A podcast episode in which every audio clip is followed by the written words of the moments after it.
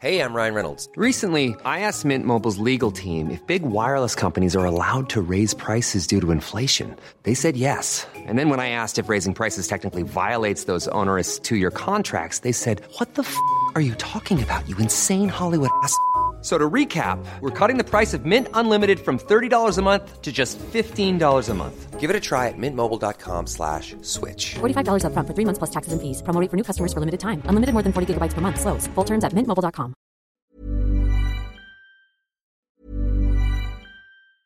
I'm Sandra, and I'm just the professional your small business was looking for. But you didn't hire me because you didn't use LinkedIn jobs. LinkedIn has professionals you can't find anywhere else, including those who aren't actively looking for a new job but might be open to the perfect role, like me.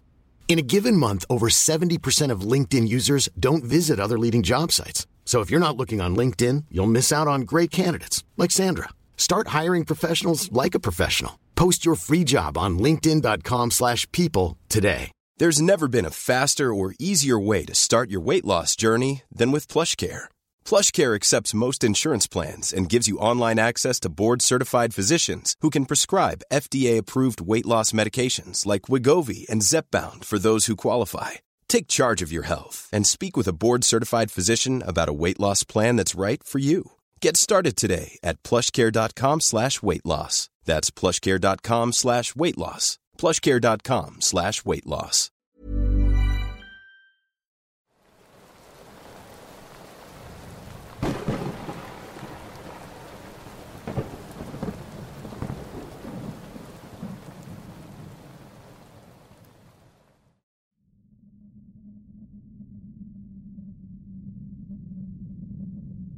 Buenas tardes. Quisiera compartir con ustedes una experiencia que tuve con mi padre en carretera hace unos años.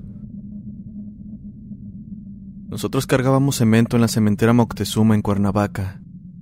En aquella ocasión salimos de noche de cargar rumbo al Moloya de Alquiciras, y durante el trayecto decidimos parar a cenar y a bañarnos en una cachimba que se encuentra en Michapa. Así que cenamos, nos bañamos y reanudamos el viaje. Todo iba bien, a pesar de que era de madrugada y el sueño comenzaba a hacerse presente, pero el resto del camino transcurría relativamente bien. Eso hasta que llegamos a un pueblito que no recuerdo el nombre. Lo digo porque ni bien cruzamos la entrada, pudimos ver a lo lejos a una mujer en medio de la carretera. Estaba sentada cruzada de pies, viendo hacia la nada, aparentemente con la mirada perdida. Recuerdo que iba vestida de chamarra morada, pantalón de mezclilla, tenis blancos y tenía el cabello chino. Pero cuando el tráiler se acercó más, su aspecto cambió completamente.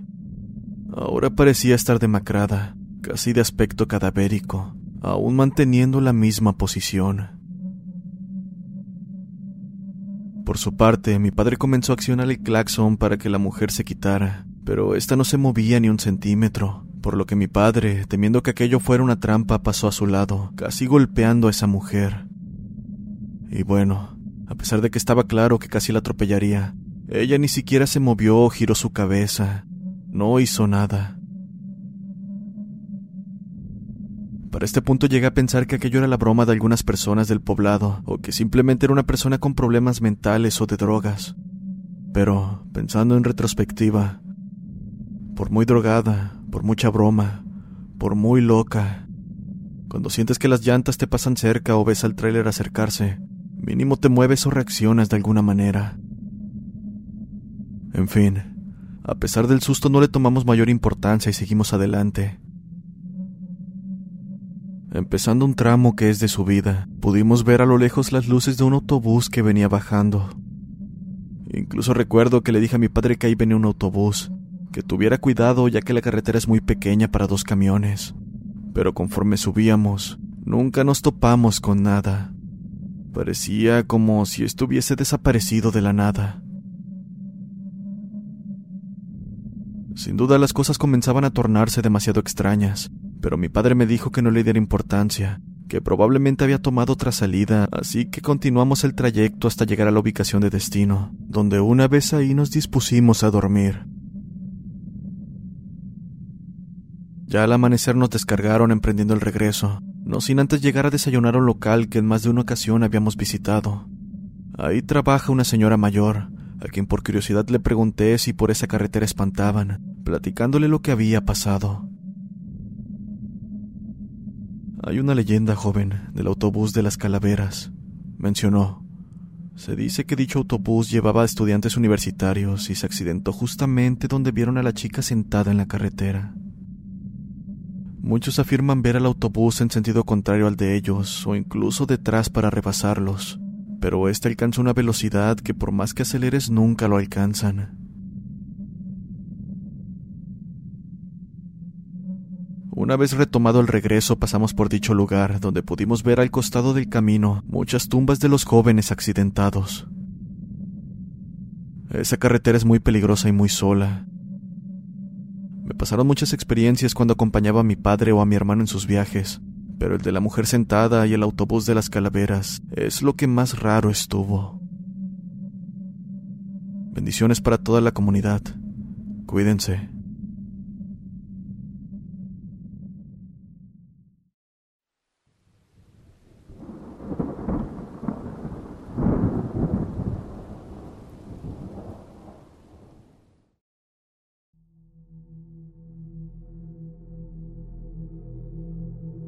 Este relato que te comparto me lo contó mi padre, quien es trailero. Le ocurrió a él, en compañía de mi tío, cierta ocasión que iban de camino a entregar una carga, aproximadamente a las once y media de la noche. Se encontraban pasando por un lugar que le dicen el Peñón en agua caliente, cuando el camión se les zafó la varilla del acelerador. Sin más, se estacionaron a orillas del camino, y abrieron el capó del camión para que se enfriara el motor y así poder arreglarlo. Por lo que, en lo que éste se enfriaba, volvieron a la cabina para esperar. Comenta que no pasaron ni diez minutos cuando claramente pudieron escuchar un estruendo en la montaña. Era como el producido por un derrumbe. Aunado a ello, el camión se sacudió de manera violenta, por lo que ambos bajaron e inmediatamente se metieron debajo de él para evitar un poco el impacto del derrumbe. Para su sorpresa, pasaron un par de minutos sin que pasara nada más, por lo que mi padre decidió salir con linterna en mano para ver qué es lo que había pasado y, alumbrando con ella hacia la montaña, pudo ver que no había nada.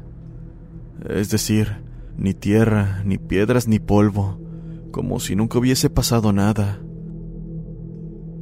pero lo que sí pudo apreciar fueron más de diez cruces que estaban a un lado del camino, justo donde el camión se había detenido. Mi padre le comentó a mi tío lo que estaba viendo, y este le dijo que se habían estacionado en el lugar donde tiempo atrás había sucedido un derrumbe, y que en el lugar que estaban en ese momento era justo donde toda la tierra había caído, sepultando a varias personas. Ni bien escuchó aquello, mi padre metió las manos dentro del motor sin importar que éste estuviera caliente, arregló la varilla e inmediatamente se fueron del lugar. Cabe mencionar que ahora yo sigo sus pasos y soy trailero, pero soy más cauteloso y precavido. Saludos desde Guatemala.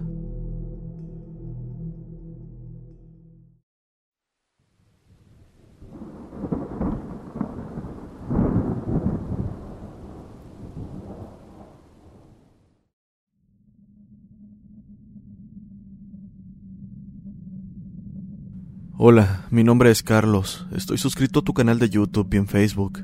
Quisiera contarte el siguiente relato. Tengo un amigo que en cierta ocasión me contó algo que le sucedió. Los hechos tuvieron lugar en un pueblo de Guanajuato, mientras él manejaba alrededor de las 4 de la mañana. La historia va así. Había salido muy temprano debido a que tenía que ir a San Luis de la Paz para hacer algunas compras, acompañado por mi amigo Efren. En aquel entonces había dos túneles que actualmente no existen, mismos que debíamos cruzar para llegar a nuestro destino. Nos encontrábamos en ello, platicando sobre cualquier cosa para evitar quedarnos dormidos en el camino, cuando justo al haber salido de un túnel el vehículo se apagó. Más que asustados debido a las historias que rodeaban el lugar, estábamos preocupados, pues hacía rato que no veíamos algún vehículo y era de suma importancia realizar esas compras. Bajé para revisar qué era lo que estaba pasando cuando escuché claramente el llanto de un bebé. Este se escuchaba detrás de mí, dentro del mismo túnel que acabábamos de pasar. Para que se den una idea, el lugar está situado en lo alto de la sierra. Junto a nosotros, solo árboles y un gran barranco a nuestro costado, en el cual muchas personas han perdido la vida. Era lo único que podía apreciarse a kilómetros. Está de más decir que cualquiera evitaría quedarse varado en un lugar como ese. Nos encontrábamos intentando sin éxito encender el vehículo, con el miedo casi a tope. Efren lo intentaba, pero el coche nomás no quería encender, y por supuesto ni uno de los dos quería salir porque, además del llanto que escuché, estábamos al tanto de que en ese tramo había fallecido una pareja. Al estar embarazada la mujer, se dice que el llanto de un infante podía escucharse. Lo peor vino cuando el carro comenzó a moverse, pero no porque éste haya encendido, sino más bien como si alguien lo estuviera empujando a pesar de tener el freno de mano. Tanto Efren como yo nos dimos una mirada de terror, y como si estuviésemos pensando lo mismo volteamos hacia atrás, solo para encontrarnos con la visión de una mujer con aspecto demacrado, empujando el vehículo hacia el barranco. Les mentiría si les digo que no estuve a punto de desmayarme por el miedo, pero gracias a Dios Efren intentó encender el vehículo una vez más teniendo éxito. Ni bien encendió, abandonamos el lugar a toda prisa.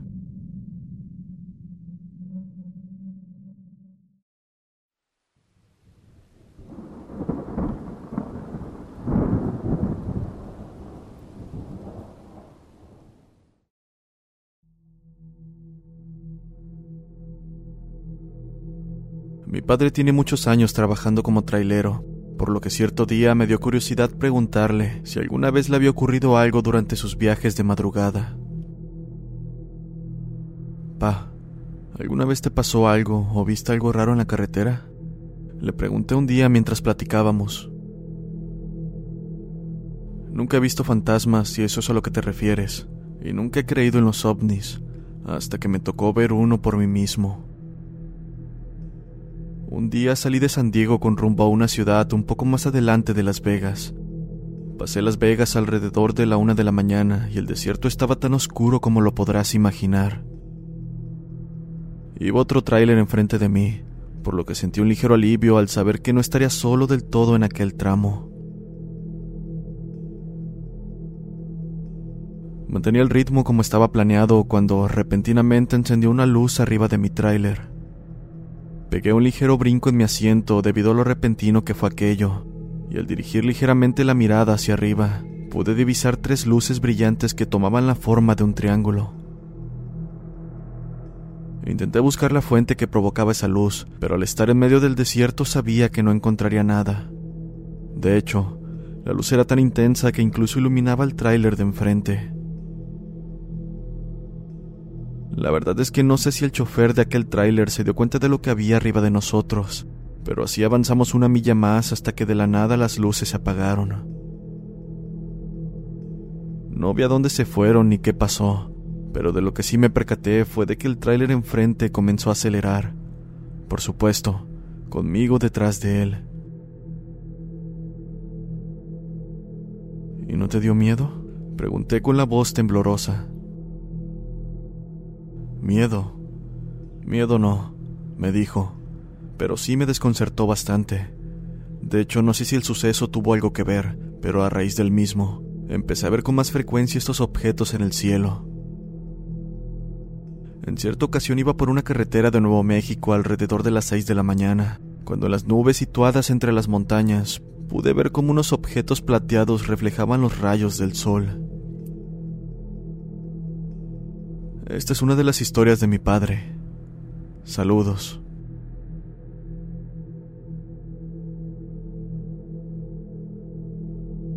Hola comunidad, espero estén disfrutando los relatos. Antes de continuar con el último, el cual más que nada es uno especial por Navidad, Los quiero invitar a seguir compartiendo voces del abismo con su familia, amigos y conocidos. Si no estás suscrito, te invito a hacerlo. Su apoyo es muy importante para que la comunidad siga creciendo. Todos los enlaces a las redes sociales, incluso las de mi persona, se encuentran en la descripción.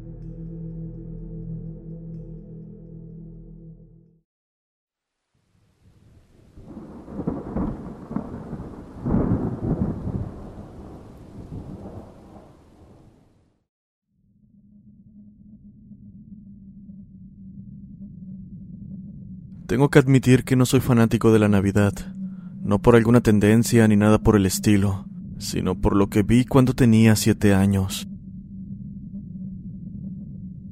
Estaba muy emocionado de ver los regalos que tendría el día de Navidad, por lo que bajé las escaleras a las dos de la madrugada, donde el gran reloj de la abuela en el pasillo hacía tic-tac lentamente. Lo recuerdo demasiado bien.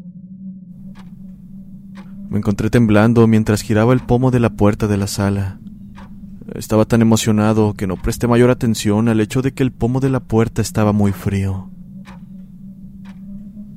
Para no despertar a mis padres, empujé lentamente la puerta para abrirla y me arrastré hacia la sala de estar. Estaba oscuro y frío. Quiero decir, tan frío que podía distinguir mi aliento con la poca luz que había ahí. Tal vez la calefacción estaba descompuesta. El interruptor de las luces más tenues estaba al lado de la puerta. Lo encendí y lentamente giré el dial. Entonces, en la penumbra menguante, distinguí los sillones y el árbol de Navidad, debajo del cual ya podía vislumbrar los regalos. Los regalos y el rostro aterrador y sin piel que ahora estaba solo unas pulgadas de mí. Sus ojos sin pupilas parecían mirar directamente a través de mí mientras su hedora carne podrida golpeaba mis fosas nasales. Acto seguido, aquella cosa se echó hacia atrás, con su rostro sin labios cayendo detrás de la capucha andrajosa que llevaba. Se dio la vuelta, se tambaleó y cogió hacia el árbol, cosa que hizo que ahora pudiera apreciar más detalle. Estaba encorvado y marchito, demacrado y cadavérico, cubierto con los harapos podridos de lo que supuse que alguna vez debió ser una túnica. Esta cosa parecía hipnotizada por el árbol, pues su cabeza giraba inquietantemente de un lado a otro mientras contemplaba lo que había delante de él. Luego se volvió y me miró directamente, levantando un dedo largo y huesudo hasta su rostro, donde podrían haber estado sus labios. Por mi parte estaba boquiabierto clavado en el suelo, Traté de gritar, pero no salió ningún sonido. Finalmente me las arreglé para retirarme lentamente de la sala de estar, apagando la luz a medida que avanzaba. Cerré la puerta en silencio y subí las escaleras demasiado petrificado para hacer otra cosa. Corrí a mi habitación y me escondí debajo de las mantas. Solo entonces logré finalmente, en silencio, sollozar del miedo. A la mañana siguiente puse una cara valiente y fingí estar emocionado mientras desenvolvía mis regalos con todos los demás. Pero mi madre debió haber sabido que algo andaba mal, ya que me preguntó si estaba bien. Mentí, diciendo que estaba cansado porque no pude dormir la noche anterior, como lo haces cuando tienes siete años y es Nochebuena. Ella por su parte vaciló por un momento, mientras recogíamos todo el papel de regalo roto que había quedado. Todos se veían tan contentos, pero todo en lo que podía pensar era en lo que vi la noche anterior. Apenas jugaba con mis juguetes nuevos, seguía viendo su rostro cada vez que cerraba los ojos. A medida que pasaron los años he reflexionado sobre esto con cierto detalle. Hemos olvidado lo que realmente es la Navidad. Así es como solíamos sobrevivir a la época más oscura y sombría del año. De eso proviene todo el oropel, la alegría y Santa Claus, esa necesidad de aislar la oscuridad y la ventisca aullante del exterior. Sin embargo, creo que también hay algo más. Todas esas tonterías de que la Navidad es mágica es verdad. Lo vestimos con elfos y renos con narices rojas, pero sé que es más que eso. Hay una razón por la cual solíamos contar historias de fantasmas en Navidad, hasta que Halloween se hizo cargo Y es que es el único momento del año donde las fronteras entre este mundo y otros son más estrechas. No es de extrañar que tengan un festival y una natividad en esta época del año. Conscientemente o no, estamos evitando el horror que se filtra en nuestro mundo durante el Yuletide. Quizá todos los rituales, aunque sean de mal gusto en estos días, apaciguan a las cosas que esperan y las alejan un año más. ¿Qué es un árbol de Navidad sino un viejo tótem pagano decorado con velas, un púpilo o un apaciguamiento? En estos días simplemente lo borro de mi mente y finjo que soy budista o algo así. Pero hay una cosa que nunca olvidaré. La nota garabateada que encontré debajo de mi almohada el día siguiente. Decía solo una palabra.